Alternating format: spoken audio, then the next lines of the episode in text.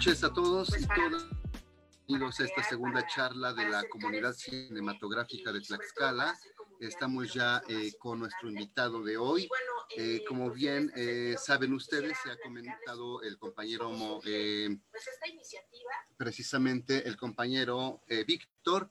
Este es una, un ciclo de charlas que vamos a estar presentando para todos ustedes los martes a las 8 de la tarde donde inicialmente presentaremos a integrantes de la comunidad cinematográfica para hablar de ciertos temas de su interés. Eh, en este caso vamos a platicar sobre un tema muy importante, el cine independiente mexicano. Y bueno, pues en esta ocasión es la segunda charla, como les repito, tenemos a un invitado, eh, el primer invitado de la comunidad, muy especial, muy particular, eh, permítanme contarles sobre nuestro invitado. Él es realizador audiovisual, originario de Apizaco, Tlaxcala. Em, él es egresado de la licenciatura en televisión con especialidad en cine por AS Media, Centro de Formación Profesional. Hace en y en teatro a través de talleres y diplomados. Y eh, también participó en la Red Nacional de visuales por IMCINE, en la realización de cine digital por ASM. Desempeñó como actor en teatro en colectivo Yolotl y en el Centro Cultural La Libertad. Ha sido productor de televisión, de Mentia, un piloto para una serie televisiva y uh, realizando el primer Roast Fest en Puebla, además de colaborar con Imagen Televisión en Puebla. Ha escrito, producido y dirigido cuatro cortometrajes, eh, Huérfano el 2015, eh, Forastero, El Tormento y No Tienen Madre. El primero fue ganador en un concurso de cortometrajes organizado por el ITJ y el INJUVE y el ITC y también fue artista ganador en El Arte Nos Une, un evento organizado por el ITC. Eh, actualmente eh, tiene una locución en el radio del Instituto Tlaxcalteca de la Juventud y es creador de contenido cinematográfico para generar conciencia en el espectador sobre la importancia dentro del cine. Entonces, le damos la bienvenida a nuestro invitado de hoy, Moisés Ayala Carro. Muchas gracias, eh, Moy, bienvenido pues a esta charla, eh, compañero, y pues vamos a platicar sobre un tema muy importante, el cine independiente mexicano. Bienvenido, Moy. Gracias, Bucho. Pues estoy muy contento de estar aquí compartiéndolos uno de los temas que me apasiona, que es el cine.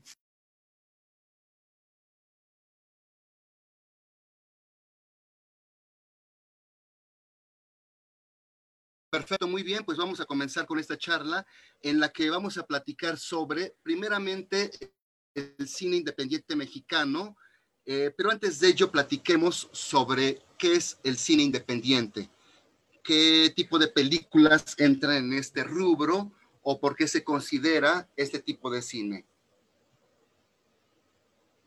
Em, me gustaría antes que nada empezar a compartir una presentación, no sé si ya está ahí disponible.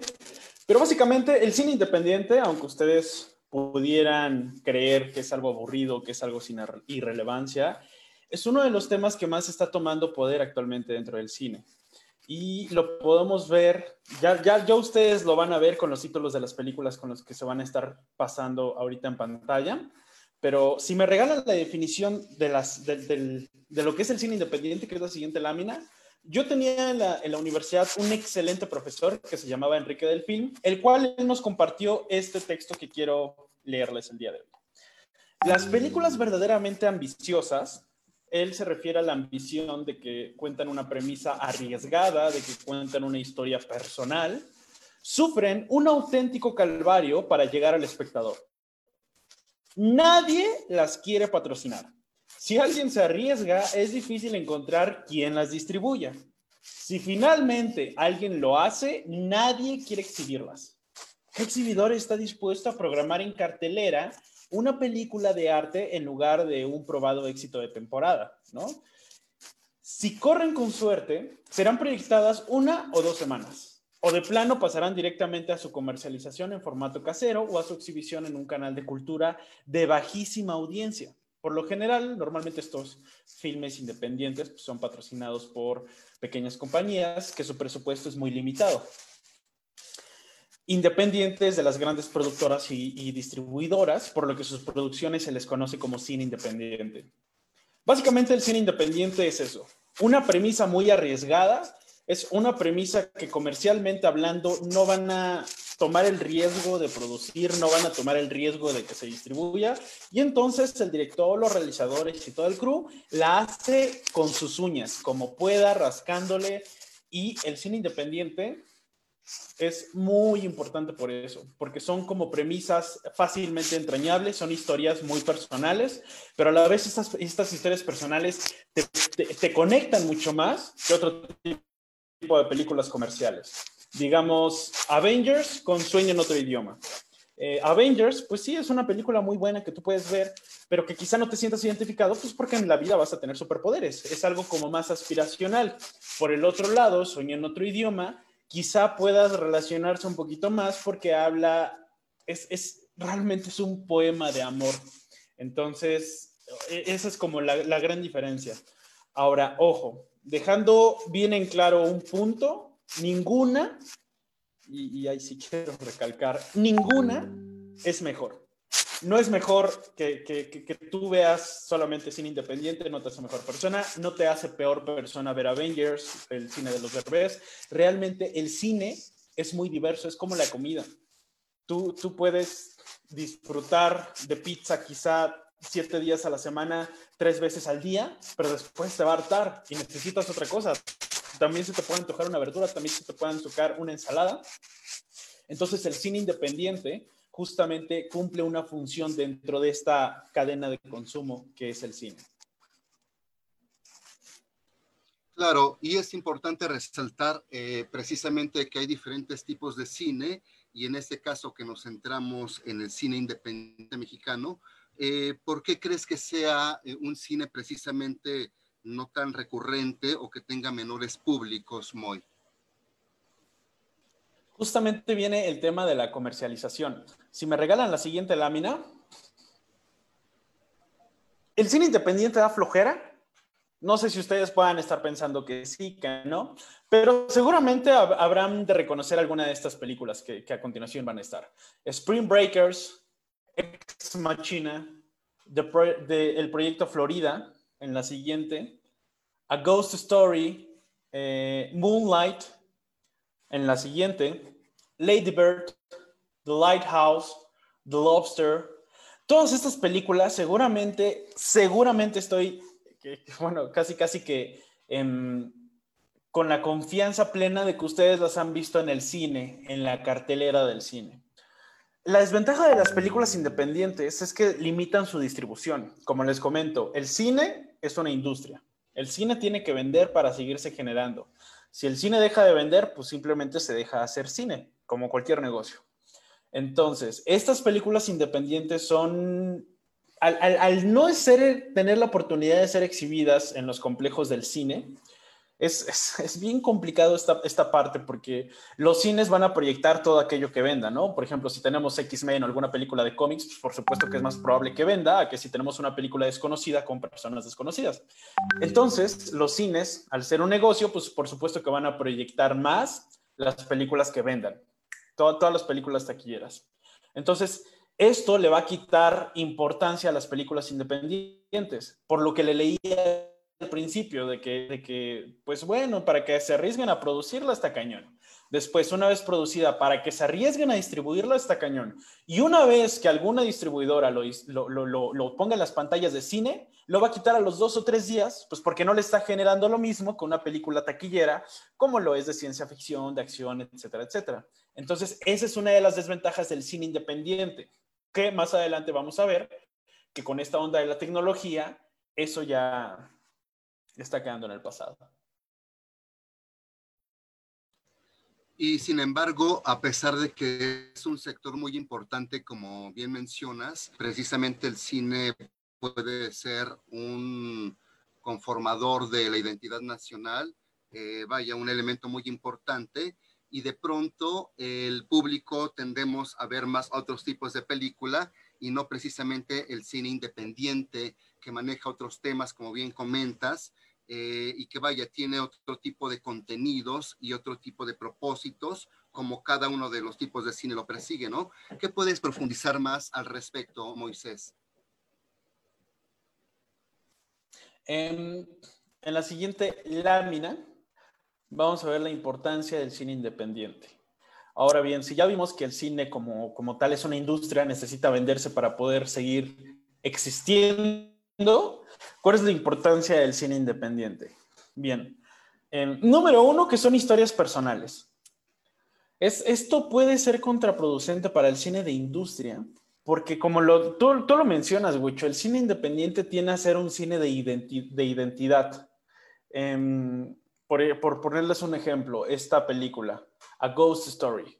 A Ghost Story trata sobre la pérdida en el amor, durante el amor. Es una excelente película, tienen que verla. Y justamente no, no, no se considera comercial, pues porque muy pocos cines le van a aportar a esto, ¿no? Por supuesto que va a vender más otro tipo de películas que esto. Entonces, al ser historias personales, creo que se da la, la oportunidad de conectar mucho más con el espectador.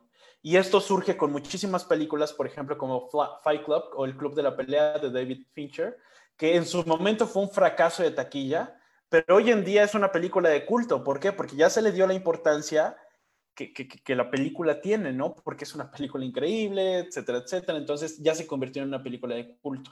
El cine independiente podría decirse que su momento o su época llega después cuando puede llegar al espectador. Entonces, el hecho de que sean historias personales no quiere decir que sean historias ajenas a ti. Creo que al contrario tendría que ver con que son historias más relacionadas. Por ejemplo, con la película de Roma, de, de, Cuarón, yo la sentí como si mi abuelo, como esas veces cuando se te va la luz y tu abuelo te empieza a contar una historia. E, eso, es Roma, ¿no? Como, como Cuarón nos cuenta la historia de su vida. La siguiente, es importante el cine independiente porque las premisas son universales. Pudiera sonar como paradoja de que pues, son historias personales, pero ¿cómo es que va a ser universal? Por ejemplo, esta película, The Lobster. The Lobster habla y es una sátira increíble sobre el amor, de que a veces estamos empeñados en encontrar a nuestra media naranja y nuestra media naranja tiene que ser igual a nosotros y debe de tener nuestros mismos gustos y debe de ser igual a nosotros. Entonces, si no es así, pues no va a funcionar la relación. The Lobster, dirigida por Yorgos Lantimos, es una excelente película que hace burla de esto. Es una premisa universal. ¿Cuántos de ustedes no han sentido que son forever alone? ¿Cuántos de ustedes no se han sentido solos, que no encajan en la sociedad, que sus gustos son raros? Y entonces esta película viene a decirte, el amor no es así. O sea, normalmente decimos, ay, es que a mí me gusta el color rojo y a ti también, entonces ya debemos de, casarnos y juntarnos. Y pues no, o sea, las relaciones y las personas somos diferentes y encajamos con esas diferencias. Entonces, de eso trata The Lobster. Este, creo que la presentación ya se quedó atrasada. No sé si, si, va bien. ¿Sí están viendo la película de, cual, de la cual estoy hablando?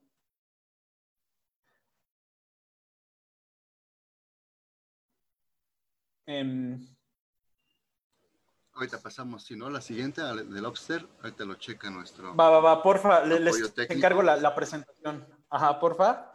Gracias, Wicho. Este, listo. Siguiente.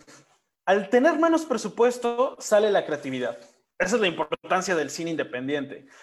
Eh, si no han tenido chance, vean la entrevista, bueno, no es la entrevista, la ponencia, la masterclass que tuvo Guillermo del Toro con, la forma del agua. Fueron tres masterclass en el em, Festival Internacional de, Morelia. Es, esa masterclass está increíble, porque ahí Guillermo del Toro le preguntan, oye, ¿cómo hiciste la, la, escena del agua? Y entonces Guillermo del Toro le dice, pues es que soy mexicano y aquí yo crecí haciendo cine con poco. O sea, trataba de hacer poco, mucho con poco. Entonces, al, tener menos presupuesto sale la creatividad al máximo y, tanto los directores como los guionistas, los productores, los realizadores tratan de, maximizar los recursos. Por ejemplo, en esta película de la habitación, The Room, sucede en una sola locación. El 80% de la película es en una sola locación, con máximo tres actores en escena y realmente pues retoma ese recurso teatral de, de con pocos actores contarnos una historia que nos paraliza. Realmente esta historia cuando tú le empiezas a ver, como que no le cachas el hilo, como que dices, bueno, ¿de qué va? ¿Hacia dónde se dirige? Pero una vez que la historia avanza, o sea, es increíble cómo con menos recursos podemos lograr hacer mucho. Y esa es una de las aportaciones que da el cine independiente. Les comento, Guillermo del Toro lo ocupó en su momento con La forma del agua, pero muchos otros directores lo han ocupado y directores que pues ya son directores con, con un gran presupuesto, gracias a que hicieron cine independiente, gracias a que tuvieron el contacto con el cine independiente, em, es, que, es que sale la creatividad. Entonces, esa es una de las grandes aportaciones que da el cine independiente.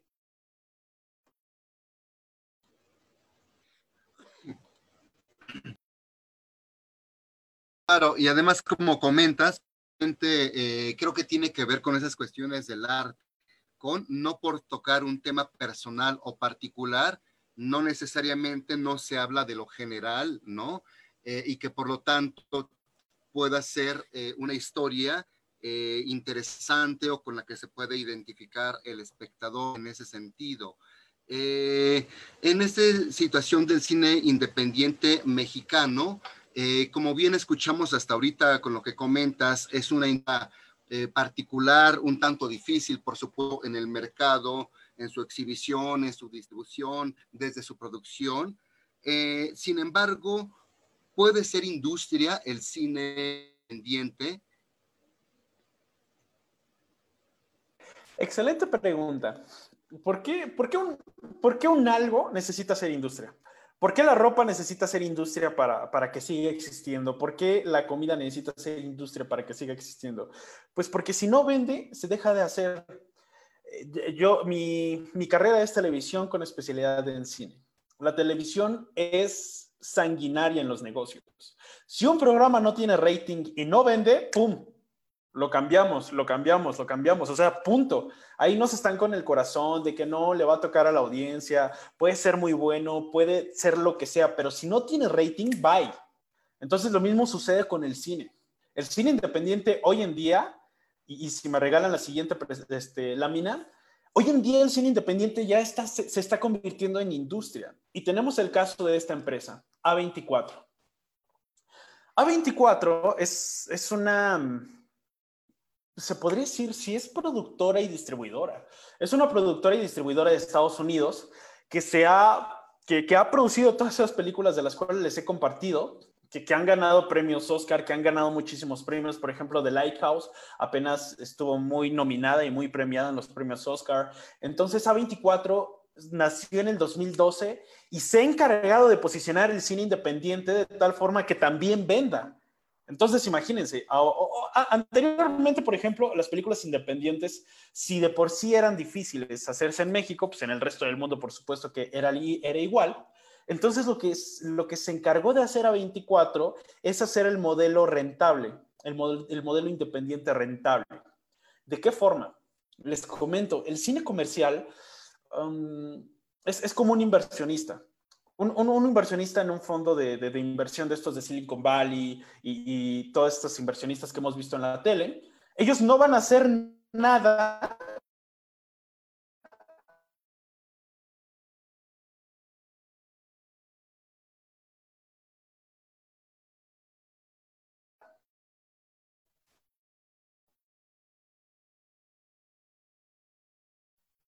mismo Guillermo Em, yo quiero contar la historia de, de sordamuda que se enamora de un dios anfibio. Entonces, pues imagínate, por supuesto que eso no va a vender, eso no es comercial, lo que sea. Las distribuidoras le dicen, no, gracias, te vamos a dar mucho menos. No, imagínense, no, pues yo voy a hablar sobre Roma y trata sobre mi infancia y sobre cómo, este, básicamente nos vamos a enfocar en la nana. No, pues por supuesto que eso no va a vender. Entonces, A24 lo que ha conseguido es hacer rentable el cine independiente. Y sobre todo eh, con, esta, con esta, eh, este apoyo de la tecnología que logra que tú desde la comodidad de tu hogar puedas conseguir la película que quieras. Y, y hacia allá es donde vamos a movernos, en que tú como consumidor tienes la decisión de qué es lo que se hace y se produce en el cine. Entonces, esté muy pendiente sobre todo de A24, es que hacen películas muy buenas, como las premisas que le había comentado, que, son personales, pero al mismo tiempo son universales y eso hace que sean más entrañables las historias.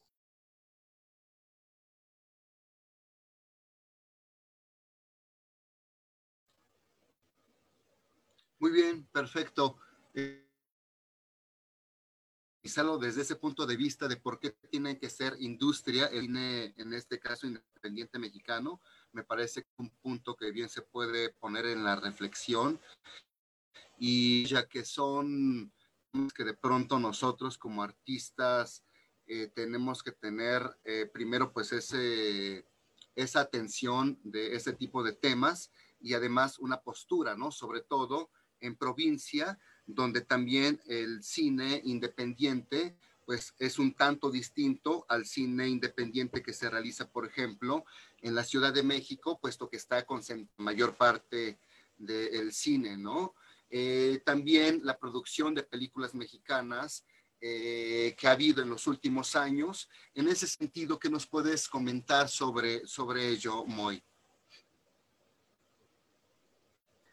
Sí, muchas gracias. Efectivamente, si ya hablamos y, y, justamente quise abordar el tema, mm, digamos, internacional, es para ver qué está sucediendo en México y porque muchas veces nosotros menospreciamos México, decimos, no, pues es que, o sea, imagínate, si en México no se logra, en otras partes del mundo menos.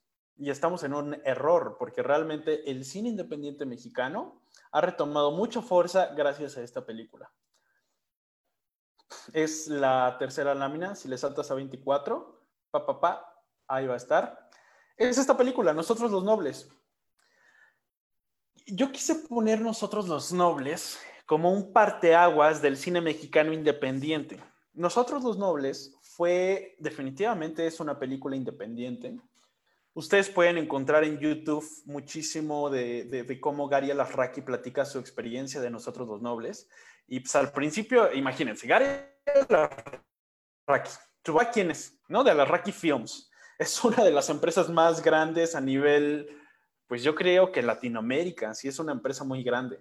Entonces pudiéramos decir que ya tiene su éxito garantizado, ya tiene su éxito asegurado él cuando, cuando comienza a ser nosotros los nobles, él cuenta que se tardó aproximadamente nueve años en que pudiera ser posible. Pues imagínense, o sea, él, él, trató de hacer una búsqueda casi, casi que monumental para conseguir el recurso y poder contar la historia que él quería contar. Entonces, por eso la podemos considerar cine independiente. Y fue un parteaguas, ¿por qué? Porque imagínense, hacer una película, tratar de hacer una película por nueve años, está cañón. Tan solo yo creo que si iniciamos un negocio o la escuela, ¿no? Que dura cinco, seis años, ya sentimos que es un mucho tiempo. Ahora, ahora imagínense producir una película en nueve años, pues está cañón. Entonces, lo que hizo Gary Al-Rarraki es abrir un parteaguas porque después de que nosotros los nobles se convierte en la película más taquillera hasta en ese entonces, porque déjenme darles la noticia de que ya se ha roto ese récord, afortunadamente, con el cine mexicano, cuando Gary Larraqui rompe ese récord, empiezan a llamarle de otros lados del mundo, Netflix, Amazon, otras plataformas, y le dicen, ¿qué onda? ¿Cuándo la segunda parte? ¿Qué tienes en, en mente? Vente. En México también la industria está creciendo. Eso permitió que las otras empresas le empezaran a meter lana al cine. Porque déjenme decirles, en México, bueno, no en México, normalmente se hace industria de dos maneras. Con el, eh, con el Fidecine, que es el estímulo que quitaron, que era para nuevos cineastas, y con el Eficine 189. El Eficine 189 aporta una parte de los impuestos que pagan la empresa para que se puedan disponer para hacer la película. Entonces, eh, eh, Gary Alarraqui lo que hizo fue entrar en ese estímulo del Epicine 189 y a través de los impuestos que pagan las empresas se hizo esta película. Y eso fue un parteaguas porque a partir de ahí Netflix hizo Club de Cuervos y sacó otras 200 series mexicanas más, Amazon comenzó a sacar otras series mexicanas más y, y así otras empresas, otras distribuidoras dijeron y le empezaron a apostar al cine mexicano. Dijeron, en México hay mercado, en México hay talento y en México hay, es el principal mercado de consumo en cine del mundo, es uno de los principales. Entonces, le empezaron a apostar acá y obviamente eso generó para que se siguiera haciendo cine independiente. Ahora fíjense, regálenme la siguiente tabla, por favor. Esta tabla siguiente es muy interesante. Es, muy interesante. Es, es el mapamundi del Producto Interno Bruto en cuestión de cultura que aportan los países. Es, la siguiente, la de nosotros los nobles, por favor. Vean nada más México. México en el 2018 aportó el 3.2% del Producto Interno Bruto de cultura a nivel mundial. Estados Unidos, que pudiéramos decir que es uno de los tops, aportó 4.3%. O sea, no estamos tan lejos de lo que aporta Estados Unidos para que nos demos una idea de la diversidad y, de la variedad que hay en México. O sea, eso está cañón. Todos estos documentos que les estoy enseñando, ustedes lo pueden encontrar en el anuario del IMCINE. Basta con que busquen literal anuario IMCINE y ya les va a aparecer todas las estadísticas de cuántas películas se hicieron al año, qué películas apoyaron, cuál fue la más tequillera, etcétera, etcétera. Entonces, para que nos demos una idea, si ya sabemos que México es rico en gastronomía, naturaleza, en, en cultura, en lenguas, en un sinfín de cosas, pues, imagínense todo eso en arte y cultura, traducido en arte y cultura, se vuelve un mundo. Y, y para, para el mundo entero México es un país muy atractivo. Entonces, para que más o menos nos posicionemos donde estemos y nos demos cuenta de que el cine mexicano, de que el cine independiente de por sí no se consume. El cine mexicano se está consumiendo. Ahora, si me regalan la siguiente eh, pues, diapositiva, vemos la producción. Bueno, bueno, creo que se perdió, ¿verdad? Bueno, em, ya estamos de regreso. En, esta diapositiva vamos a ver la producción de películas mexicanas en el 2019. En el 2019, es, regálenme la otra, porfa. Ándale, gracias. En el 2019 se hicieron 216 largometrajes producidos. 216. La pregunta sería, ¿cuántos de esos llegaron al cine? ¿Cuántos de esos que llegaron al cine tuvieron la oportunidad de verlos ustedes? Muchas veces nosotros nos quejamos de que el cine mexicano son comedias románticas, cine de, ¿cómo se podría llamar este? Cine de, manifiesto, por ejemplo, con películas como La Ley de, Herodes, este, y todas estas políticas que hacen, que hacen un llamado a la política mexicana. Y las películas como muy ¿cómo se podría decir? Como muy cultas, tipo de, de Michel Franco, todas estas películas de Amad Escalante. Y no, aquí nos damos cuenta de que hay 216 películas hechas en el 2019. Esas 216 películas fueron de terror, de comedia, de suspenso, de drama, documental, de acción, de risa, absolutamente de todos los géneros habidos y por haber. Entonces, imagínense nada más la diversidad de México en el cine. Ahora, el 20% de esas producciones fueron dirigidas por mujeres. El 20%. Es un número importante. Definitivamente es un número importante porque está en crecimiento. Y, si ustedes quieren conocer un poquito más a detalle de, de, la participación de las mujeres dentro de la industria cinematográfica, pueden encontrar un podcast en mi canal que se llama Masticando al Cine. Ahí tuvimos como invitada a Ariadna Chávez, hemos tenido invitada también a Annette Rodríguez, en el cual nos estuvieron hablando de la participación de las mujeres dentro del cine y que está en crecimiento. Porque imagínense, si el cine mexicano habla de una identidad y es diverso, pues por supuesto que las mujeres también son diversas y tienen una identidad. Entonces ahí está. 17.2 millones de pesos fue el costo promedio de la película, 49% de los largometrajes contó con apoyo gubernamental, y 128 centros educativos en México imparten estudios relacionados con el cine y el audiovisual. Entonces, más para que se den una idea. Partimos del cine independiente a nivel mundial.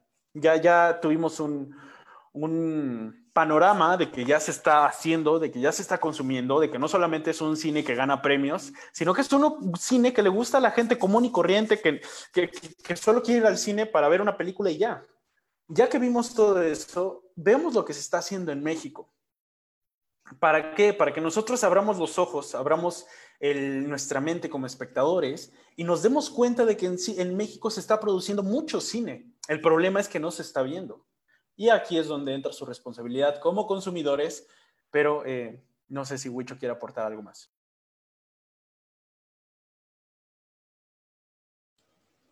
Sí, precisamente eh, me con eso que comentas, muy, pues permite mucho mayor libertad. Y qué bueno que se dando poco Eh, también estoy de acuerdo contigo muchísimo en que el cine debe existir y obviamente eh, la acción fotográfica por parte de mujeres debe ser algo que deba ir aumentando poco a poco.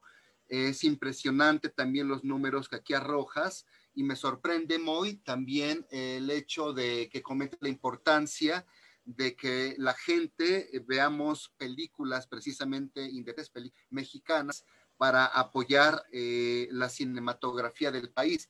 Bien dices que de pronto nos quejamos del cine o de eh, la cultura que hay en nuestro país, de lo infravalorada que está eh, tanto la cultura como el cine, pero de pronto también cuando podemos poner nuestro granito de arena, no lo hacemos cuando, por ejemplo, elegimos una película al ir al, al cine, ¿no? ¿Qué película escogemos ahí? El, el, éxito comercial, aquí el éxito hollywoodense, o una película de, eh, que no se oye, que precisamente no tiene la misma publicidad, etcétera, etcétera. Hay una gran descompensación en ese sentido, ¿no? No se juega, digamos, con las mismas eh, reglas para todos. Definitivamente. Y, lo interesante, si me regalan la siguiente diapositiva. En ese sentido, muy, ¿qué tan diverso eh, crees tú que sea el cine y qué es tan importante esta diversidad? Gracias, Huicho. Para allá iba justamente. Es que hablar de cine independiente es hablar de diversidad, es hablar de identidad, es hablar de temas que son personales. Por ejemplo, eh, México es diverso como nuestra cultura definitivamente. Y lo vemos hoy en día. No sé si ustedes han tenido la oportunidad de ver Ya no estoy aquí, que es una película distribuida por Netflix. Ya no estoy aquí es el fenómeno del siglo XX, porque también yo creo que va a ser un parteaguas para que la gente vuelva a voltear hacia la industria cinematográfica mexicana. Ya no estoy aquí es una película que nos habla sobre una identidad, es una película que nos habla sobre un tema muy personal, pero que al mismo tiempo se convierte en un tema muy universal. ¿Cuántos de nosotros no nos hemos sentido ajenos a nuestra propia tierra por factores externos a nosotros? ¿Cuántos de nosotros no hemos sentido que no pertenecemos al lugar donde estamos y queremos buscar nuestro lugar? Y a veces no pertenecemos por situaciones externas a nosotros. Y cuando llegamos al lugar donde nos sentíamos identificados, simplemente cambió. Ya no es lo mismo. Entonces, Ya no estoy aquí es una película que está sirviendo de parteaguas porque no solamente ya fue elegida por la MAC para representarnos en, los premios de, los Oscar, sino que también es, es esa la cuestión de que las películas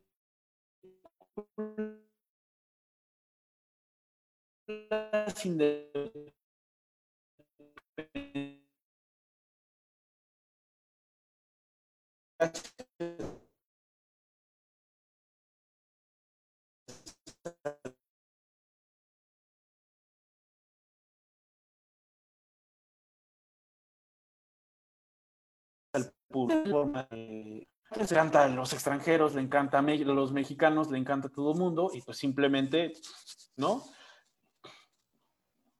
Em, ¿qué, se logra con, con, Ya no estoy aquí y el cine independiente? Justamente hacer visible todas las identidades que no eran visibles anteriormente.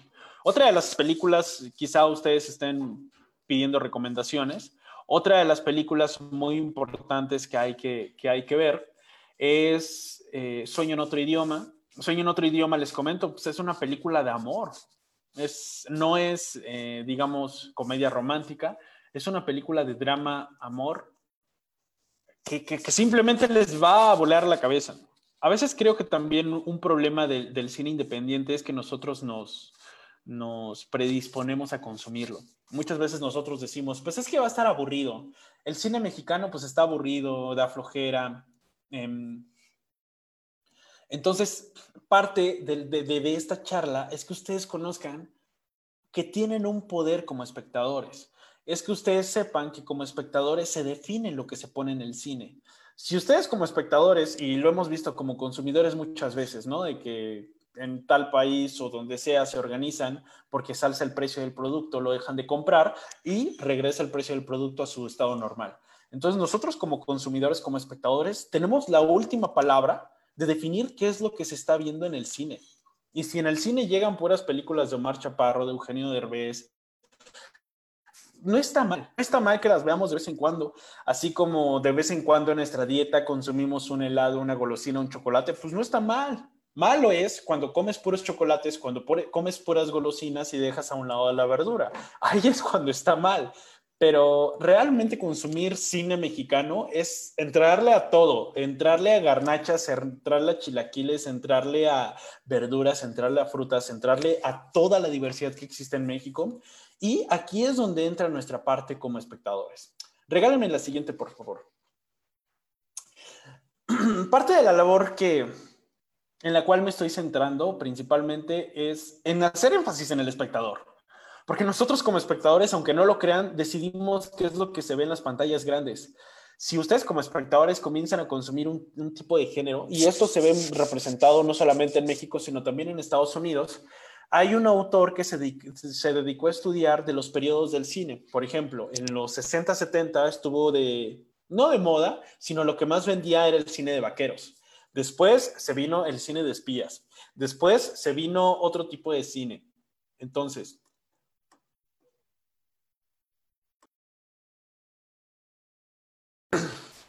perdón, iba a estornudar. Entonces, eh, eh, básicamente, los espectadores son los que eligen el tipo de cine que se está consumiendo. Hoy en día es el cine de superhéroes. ¿Por qué? Pues porque a la gente le gusta. Entonces, la industria le va a dar a la gente lo que gusta. Después, en el futuro, va a ser otro tipo de cine, después va a ser otro tipo de cine.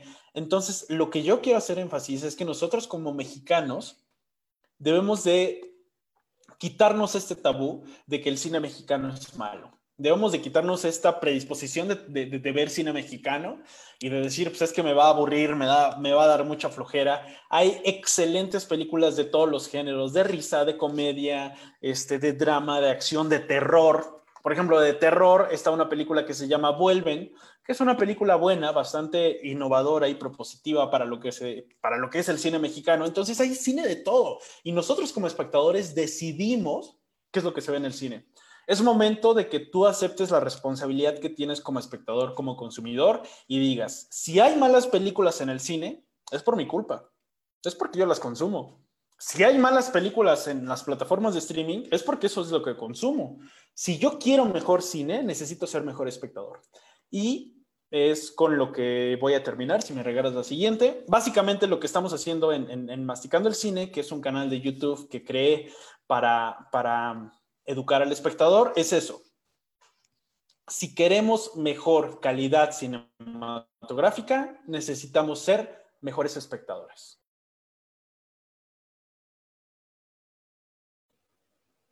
Claro, totalmente de acuerdo, eh, Moy. Eh, me parece que es una responsabilidad, como bien comentas, el hecho de que nosotros y nosotras podamos ver el cine que se hace. Y además, como dices, que es un tabú que quién sabe eh, de dónde nace y más bien es como de una época reciente esta cuestión de que el cine mexicano no sea un cine de calidad, por ejemplo. De pronto creo que se compara con cines que tienen mayores producciones, pero una mayor producción no tiene que ver con la calidad de una producción cinematográfica, ¿no? Precisamente se puede hacer muy buen cine eh, con diferentes presupuestos. Digo, lo importante también tiene que ver con las condiciones que hay alrededor de la producción cinematográfica. Me parece muy importante precisamente señalar cuán responsables podemos ser también para poner, poner ese grano de arena que ayude al cine, ¿no? Y que saber que elegir una película independiente mexicana significa o tiene un gran peso económico detrás que ayuda a muchísima gente que está detrás de una película. Uno ve los créditos en una película y son cientos de personas las que participan decenas cuando son producciones pequeñas, pero son siempre mucha gente, ¿no? La que participa. Me parece muy importante, muy, en ese sentido, como hacer esa invitación a la gente, ¿no? De, consumir más también. Y, quisiera reforzar con un último ejemplo, Wicho, si me lo permites. Por ejemplo, Bollywood. Bollywood, bueno, normalmente pues habla de Hollywood porque es el que llega a todos lados del mundo, pero Bollywood es la tercera cinematografía, la industria cinematográfica más importante y lucrativa del mundo. Bollywood es la industria de, bueno, es Bollywood y Nollywood. Bollywood es la industria de la India. Seguramente tú en tu timeline de Facebook has visto alguna película de estas, este, pues sí, de origen indio, donde está Superman y bailan y cosas así, o sea, son cosas súper raras. Pero eso, o sea, si tú buscas en YouTube videos de las salas de cine, la gente cuando va al cine a consumir su propia, su propia cultura, o sea, los de la India, cuando van al cine, graban y se emocionan y saltan y consumen su cine. Por eso es que Bollywood y Nollywood, que es el cine de Nigeria, están creciendo y no dudo que se coman a Hollywood, porque ellos mismos consumen su cine. Por muy, aunque a nosotros nos parezca irrisorio, irrealista, manchado, lo que quieran, para ellos es sagrado, es supremo y ahí está el ejemplo. Claro, totalmente de acuerdo. Y además recordar, por ejemplo, Moy, que el Cano pues ha tenido su propio sello y un gran nivel en momentos. Recordemos la época del cine de oro mexicano, que tuvo una gran taquilla, fue muy aceptado en todo el mundo. De pronto estaba como la industria mexicana arriba de potencias mundiales en cine. Y pues que precisamente ese tipo de cine también determina eh, una idiosincrasia o una forma de ver al mexicano, ¿no? Eso que hablábamos al principio de que también el cine muestra precisamente la cultura de todo un pueblo y por eso la importancia, ¿no? Por ejemplo, de por qué Estados Unidos invierte tanto, por poner un ejemplo, o, estos que pones también en la India o Nigeria que están desarrollándose, ¿por qué un país podría o debería poner eh, mayor atención, inversión en su cine local, ¿no? ¿Qué importancia puede tener ello, puesto que está forjando también conciencias, eh, un constructo social, vaya, no sé, supongo que también esto es lo importante precisamente del cine independiente, ¿no, Moy? Sí, definitivamente el cine es un reflejo de la cultura, de la sociedad, de las personas, porque como individuos también tenemos una identidad. Y es por eso que debemos de consumirlo. Ya vimos que se está produciendo cine mexicano, ahora hay que consumirlo. Este, ¿Qué te parece, Huicho, si vamos a algunas preguntas que nos han hecho? Por, cierto, si tienen algunas preguntas, ahora es el momento adecuado. Exacto, ahora es cuando pueden hacer las preguntas, comentar sobre este tema importante sobre el cine independiente mexicano. Y por ahí precisamente Ricardo Zamora Melgarejo eh, pregunta sobre recomendaciones para ver cine independiente. ¿Qué podemos recomendar, mi querido Moisés, a la gente que nos está viendo o escuchando? Voy a tratar de recomendar de todos los géneros para que se enriquezca esto. Del género del terror suspenso tenemos Vuelven, eh, del género de la comedia tenemos Perfectos Desconocidos, que es una película muy buena que está en Netflix. Del género de... ¿De qué otro género? Del género documental hay una increíble que se llama La Libertad del Diablo, que la pueden encontrar en Netflix. Del género del amor eh, también encuentran, este, además de Sueño en otro idioma, pudiera recomendarles... Se me olvidó el nombre de esta película, pero bueno. También, por ejemplo, está, está Güeros, que donde Huicho tiene una participación de Alfonso Ruiz Palacios, también tenemos, eh, que, que, la de Güeros es más como un road trip, que es tipo Tu mamá también, donde los personajes van en un viaje y en ese viaje pues los hace cambiar o reflexionan o lo que sea. Está también muy interesante. De la, del, del lado de, por ejemplo, este, ya no estoy aquí, tienen que verla porque va a estar en los premios Oscar, entonces para sacar tema de conversación en la comida o lo que quiera, tienen que ver Vuelven. También pueden ver película animada. Este, Ana y Bruno es una película muy buena. Y pues ahí están las recomendaciones del cine mexicano independiente.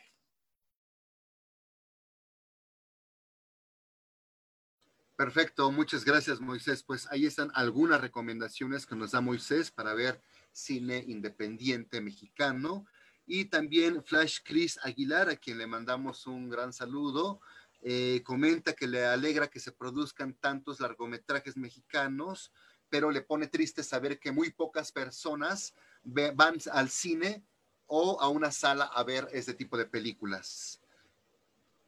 Em, bueno, como les comentaba, muchas veces los cines limitan la distribución de las películas eh, para, para vender más si una película mexicana ellos la ponen una semana y en esa semana solo vende 10 boletos de cine, pues por supuesto que la van a quitar, comparada con otra película que en esa misma semana, por ejemplo, Rápidos y Furiosos, que venda 200 boletos de cine, pues por supuesto que la van a quitar y van a poner Rápidos y Furiosos. Ahí es donde les digo que entra la importancia de nosotros como espectadores. A mí me gustaría que de la noche a la mañana ya este, todos fuéramos a consumir el cine mexicano y ¡pum! ¿no? Ya se le dé la misma oportunidad que al cine de otras industrias. Pero desafortunadamente va a conllevar tiempo nosotros como espectadores debemos de estar dispuestos a soportar ese tiempo de espera para que crezca el cine mexicano. ¿Cómo lo soportamos? Consumiéndolo. De verdad, quitémonos ese tabú de que el cine mexicano es malo, aburrido, es lo mismo, porque a veces pensamos de que vemos a los mismos actores en pantalla. Ay, es que nada más sale Omar Chaparro, es que nada más sale Marta Higadera, es, que este, sale Eugenio Derbez. Entonces, no, hay miles de actores dentro de la industria eh, mexicana que, que, que, van a tener su chance de estar en la pantalla cuando nosotros como consumidores vayamos y consumamos más películas mexicanas y vayamos y le exijamos a los cines. Lo vimos con Roma, que el espectador le dijo, quiero ver Roma, y ahí por un tema de derechos con Netflix, los cines estaban haciendo hasta lo imposible para que Netflix le soltara Roma. Entonces ahí está el poder que tenemos nosotros como espectadores. Sí, exacto. Como comentas, eh, igualito pasa con la industria televisiva, por ejemplo. Un canal de televisión va a poner canales que, le, que sepan que van a tener un rating, que van a tener telespectadores eh, y que de pronto si un canal sobre filosofía existencialista, sobre cultura mexicana o sobre eh, Sor Juana Inés de la Cruz tuviera rating, evidentemente aparecería, ¿no? evidentemente hay ciertos propósitos y muchas veces tienen que ver esos propósitos con el tipo de contenidos que, aparecen, pero pues muy bien esa eh, recomendación de apoyar desde esa trinchera el cine independiente mexicano. Y creo que también uno de los problemas, Moisés, es precisamente lo que comenta eh, con acento, a quien también saludamos, que precisamente dice que el cine independiente no llega a todos los rincones de México y hay que esperar muchísimo, como es el caso de Tlaxcala. Hay mucha gente que consume, pero no lo puede hacer en un cine propiamente. Y pregunta, ¿cuánto tiempo hay que darle al espectador y al gobierno o secretarías de cultura que dan estímulos, pero no difunde como debería, para que podamos realmente consumir y que se vean los realizadores retribuidos? Ya lo dijo Guillermo del Toro en su masterclass. No podemos esperar todo el gobierno, no podemos esperar a que venga un agente del gobierno y nos diga vamos a cambiar el cine, vamos a hacer algo por la cultura. Él lo decía en estos términos. Es más probable que llegue antes este Calimán a que eso suceda. Entonces, no podemos, hasta cierto punto, el hecho de que hayan quitado, quitado los fideicomisos es un, es una mecha para que el cine mexicano se mueva y deje de depender del gobierno, porque si depende del gobierno, va a estar muy limitado. Entonces, la pregunta, ¿cuánto tiempo hay que darle al espectador? Realmente esta cosa del tiempo es algo que depende de nosotros. Si, en si, si por ejemplo, en esta semana, de venderse 10 boletos de cine mexicano, se venden mil, ¿Qué crees que va a suceder con las salas de cine? Pues por supuesto que van a decir, quiten rápidos y furiosos y pónganme las películas mexicanas porque me están dando plata. Entonces, creo que eso depende de nosotros. Depende de que, de que nuestro entorno se empiece a empapar de esta cosa del cine y, de, que, de que sepan la importancia, porque, eh, insisto, ahorita me gustaría hablar de miles de temas, pero por ejemplo, el cine fue utilizado como una pudiéramos decirlo, arma en la Segunda Guerra Mundial, lo usaron tanto los nazis como los aliados y fue crucial para el gane de, la Triple Alianza. O sea, de esa magnitud se las pongo. El, tiempo depende de nosotros como espectadores. Si nosotros como espectadores nos quitamos este tabú y vamos a consumir el cine mexicano, dale. Ahora, la cuestión de la distribución. Es cierto, y creo que va de la mano con la otra película. Eh, perdón, con la otra pregunta. Ah, desafortunadamente es cierto. Eh, de aquí a que suceda el cambio, este, pues tan solo aquí en Tlaxcala, ¿no? Solamente tenemos la sala Miguel en el IRA para consumir cine mexicano, que afortunadamente otros cines como Cinetics, pues ya ahí también están metiendo otras cositas muy interesantes. Eh, pero ¿cómo consumimos el cine mientras? Con plataformas de streaming.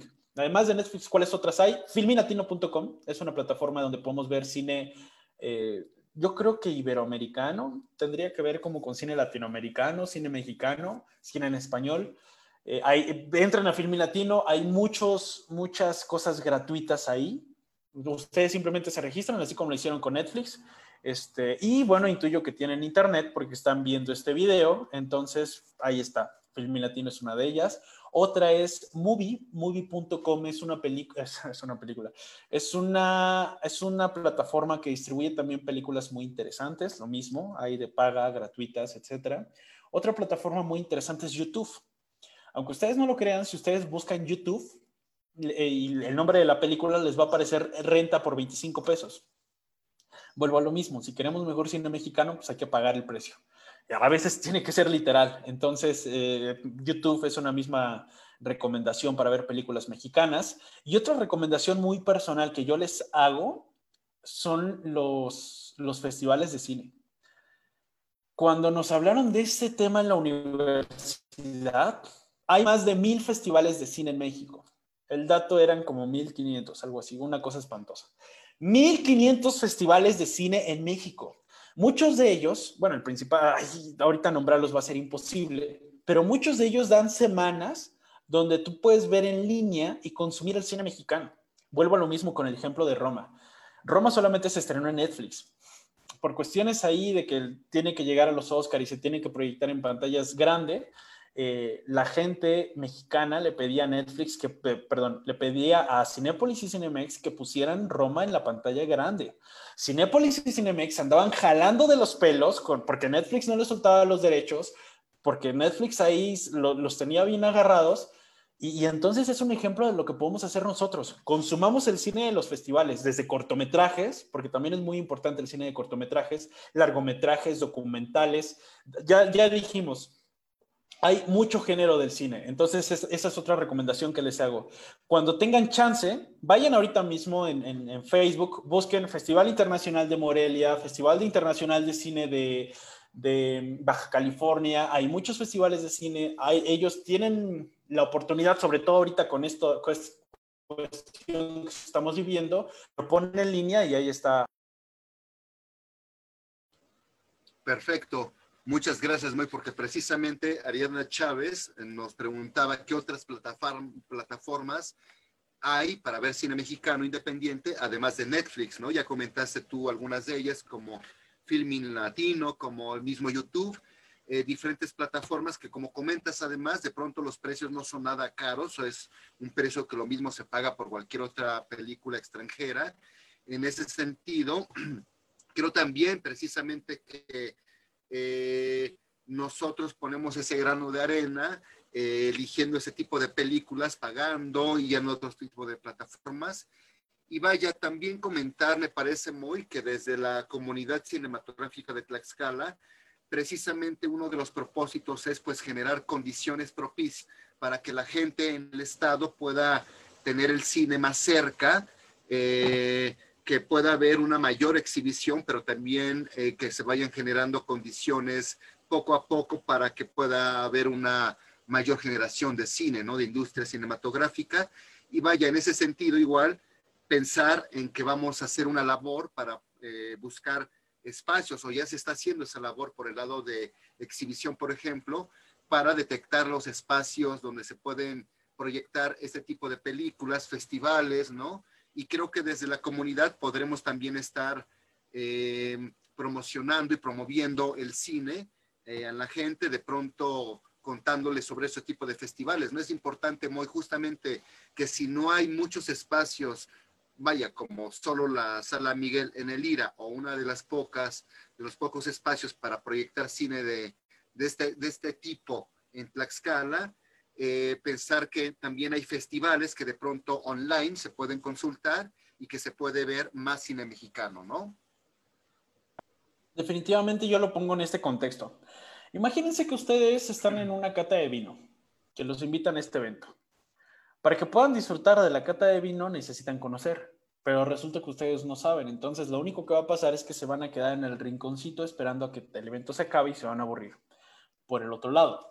Si ustedes están en esta cata de vino y ya saben distinguir de los tipos de vino, de las alturas, de los tipos de uvas, de los procesos, etcétera, etcétera, es decir, entre más información tengan de un tema, más van a disfrutar de ese tema.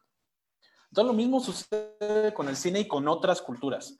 Para que, para que se pueda seguir comercializando, distribuyendo el cine mexicano, nosotros debemos de educar al espectador. Por eso les digo, ustedes como espectadores tienen una responsabilidad infinitamente grande, aunque no lo crean, que es ver cine mexicano. Y para eso sale la CCT, para eso también están los festivales de cine de aquí en Tlaxcala, por ejemplo, el de Docs MX.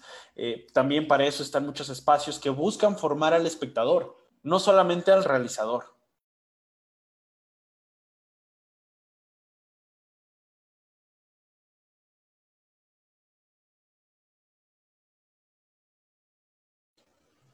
Exacto, totalmente de acuerdo, Moy. Eh, bajé un poco mi cámara porque estaba un poco mala señal, ya saben estos gajes del trabajo online. Y tenemos un comentario también de Emerson Valderas, a quien igual le mandamos un, un saludote, y, comenta algo importante, precisamente dice que hace unos años gestionaron un par de espacios independientes donde se llegaron a presentar cortos de ambulante de la red Doc MX y nunca llegaban más de cuatro personas, incluyendo a quienes estaban gestionando, que eran dos, y que no solamente se trata de si llegan o no este tipo de materiales, de contenidos, sino también de la cultura de asistencia a este tipo de, propuestas que además no son comunes, ¿no? que son otro tipo de propuestas, desde su manera de hacerla hasta la manera de exhibirla, ¿no? Eh, saber, por ejemplo, también que existen otros espacios, no únicamente cines como tal, sino otros espacios de exhibición. Y que vaya, lo importante es poder precisamente presentar ese tipo de, materiales, de trabajos y de creer, bueno, de saber también que existen muchas maneras de hacer cine, eh, que vaya, no solamente se, se necesita eh, un millón de dólares para hacer una película, que qué bien, ojalá que la tengamos pronto para una producción, pero que también se puede hacer cine con un celular, con una cámara casera, con, vaya, diferentes eh, formas, ¿no? No sé si quieres comentar algo al respecto, Moy. Solo rápidamente. A veces nosotros consumimos ahorita que lo pone Emerson, el cine francés, se me viene a la mente Te amo París, que es un largometraje conformado por varios cortometrajes en el cual este Cuarón, Iñárritu, no recuerdo cuál de los dos, dirigió un cortometraje que, se, que, que trata justamente sobre una mujer que, deja a su hijo para que lo cuiden, recorre media ciudad para llegar a cuidar el hijo de otra señora o de alguien más. Entonces, esta película que tiene interesante, pues que se, se, desarrolla en París, de que se vende como un lugar romántico, que no sé qué, ¿no? Místico, misterioso, lo que sea. Cuando Tlaxcala es así, no vamos lejos, Tlaxcala es así. Recientemente en el reto Docs MX hubo cortometrajes de Tlaxcala, este, por ejemplo, el de Nightwalkers y el de De Vuelta a Logaño, que hablan justamente de una realidad tlaxcalteca. También recientemente salió Senderos Amarillos, que habla sobre esta tradición de familias que viven de hacer pan de muerto o pan de, bueno, estas hojaldras, pues no pan de muerto literalmente, por eso son de otra parte del mundo, sino que es un pan especial que se hace en estas fechas.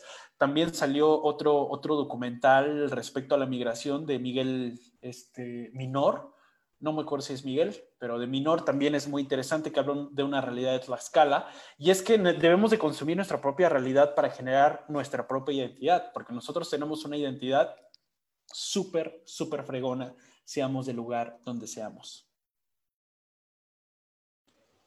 Claro, y es importante eh, consumirlo y además generar ese tipo de espacios.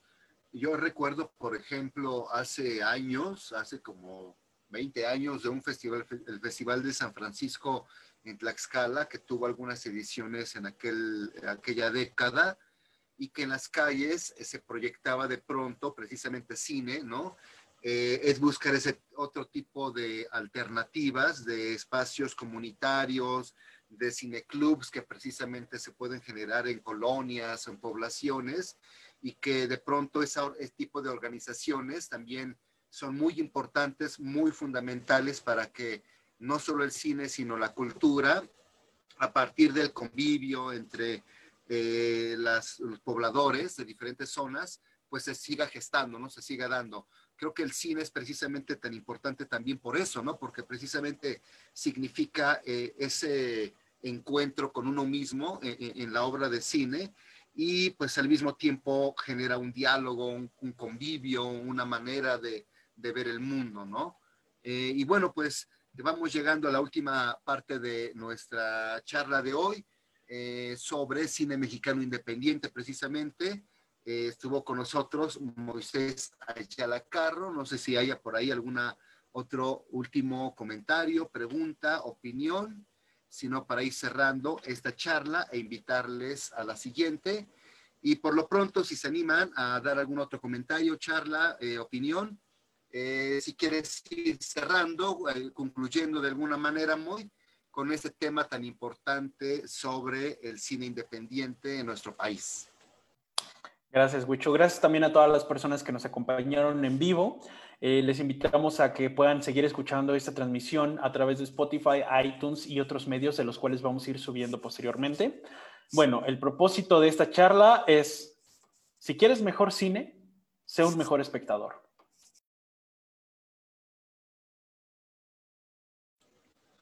Perfecto, pues con esa frase cerramos la charla de hoy, la segunda charla precisamente. Eh, agradecemos a todos y todas quienes nos estuvieron escuchando o viendo también. Eh, recuerden, como bien dice Moy, que pueden escuchar también el podcast de esas charlas en Spotify y también en Apple Podcast. Eh, y pues recuerden que cada martes a las 8 estaremos llevándoles a ustedes charlas y también algún podcast en donde tendremos a primero a invitados de la misma comunidad cinematográfica de Tlaxcala, hablando sobre temas de su interés, sobre el cine, y además en el podcast tendremos a otros eh, invitados foráneos, invitados, invitadas foráneas, que paulatinamente iremos eh, anunciándoles, avisándoles e invitándoles para que nos sigan acompañando en, ese, en esas actividades de las charlas de la comunidad cinematográfica de Tlaxcala pero también que sigan el resto de las actividades por ahí. Estamos en las redes sociales, que sigan eh, la información, de pronto compartimos allí las actividades que estamos también subiendo constantemente. Hay varias programadas para este año, también para el siguiente vendrán muchas más. Eh, no solo online, sino ya de manera presencial. Esperemos que ya podamos hacerlo lo más pronto posible. Y pues un saludo y gracias también a quienes nos estuvieron viendo y escuchando, eh, a Hugo Rojas, a Flash, a Emerson, a Aime, muchas gracias a Federico Ríos, a Ricardo, eh, a todos quienes estuvieron, todos y todas quienes estuvieron hoy escuchándonos y viéndonos. Rápidamente un anuncio, Wicho, por cierto, dentro de la comunidad cinematográfica de Tlaxcala, que así nos pueden encontrar en Facebook y en Instagram como C Cinetlax. Hay muchas convocatorias en las cuales ustedes pueden participar sobre todo si son de Tlaxcala. La primera es para espacios de exhibición. Si ustedes tienen algún espacio de exhibición, ahí está la convocatoria para que se registren. También si son actores o actrices, pueden llenar esa convocatoria para el directorio y que en futuros... Eh, proyectos que se requieran, ahí aparezca su perfil. Y la última es para que se puedan integrar en la comunidad cinematográfica de Tlaxcala. Recuerden que ahorita en Tlaxcala estamos haciendo muchas cosas interesantes respecto en el cine, que también pueden llegar a otros países. Entonces, adelante, ahí están las puertas abiertas para que se puedan unir a este proyecto. Exacto, pues muy bien, ya lo dijo aquí Moisés, están esas convocatorias abiertas, las pueden consultar ahí en las redes sociales en el Facebook de la comunidad cinematográfica de Tlaxcala para que puedan checar la convocatoria, llenar el formato, enviárnoslo y pues que juntos y juntas vayamos poco a poco construyendo mejores condiciones para la producción, la generación de cine, la exhibición, la distribución de cine en Tlaxcala. Eh, por último, eh, Pepe Rocco dice, ojalá se hiciera mayor esfuerzo por parte del gremio del cine yo creo que depende más de ellos que del público. Es como la música, debe ser competitivo a lo que vende también. El último comentario de Pepe Rocco, le agradecemos también y le mandamos saludos. Y pues importante, ¿no? También eh, tener esa, esa concepción de la responsabilidad que tenemos como espectadores, como público que asiste al cine, pero evidentemente también como creadores, como artistas, ¿no? Creo que es un, trabajo de ambas partes, no solo de nosotros, sino también yo diría justamente de las instituciones que de pronto se encargan de promover y de promocionar y de apoyar ese tipo de, de iniciativas, ¿no? Y pues bueno, muchas gracias Moisés eh, Ayala. Le recordamos también que tendremos en nuestra siguiente charla con Aram de la Torre, la, la charla número 3, próximo martes a las 8 de la noche. Aram de la Torre nos platicará sobre el cine en Tlaxcala. Ya si estuvimos hoy platicando sobre el cine independiente mexicano. En 8 días martes platicaremos sobre el cine en Tlaxcala. Habrá otro invitado también moderador de la comunidad cinematográfica de Tlaxcala, de tal forma que poco a poco nos vayan conociendo y vaya, vayamos creciendo también como comunidad. Un saludo muy, muy buena noche y muchas gracias por la charla de hoy. Gracias, bye. Hasta luego a todos, muchas gracias, que tengan muy buena noche. Hasta el próximo martes.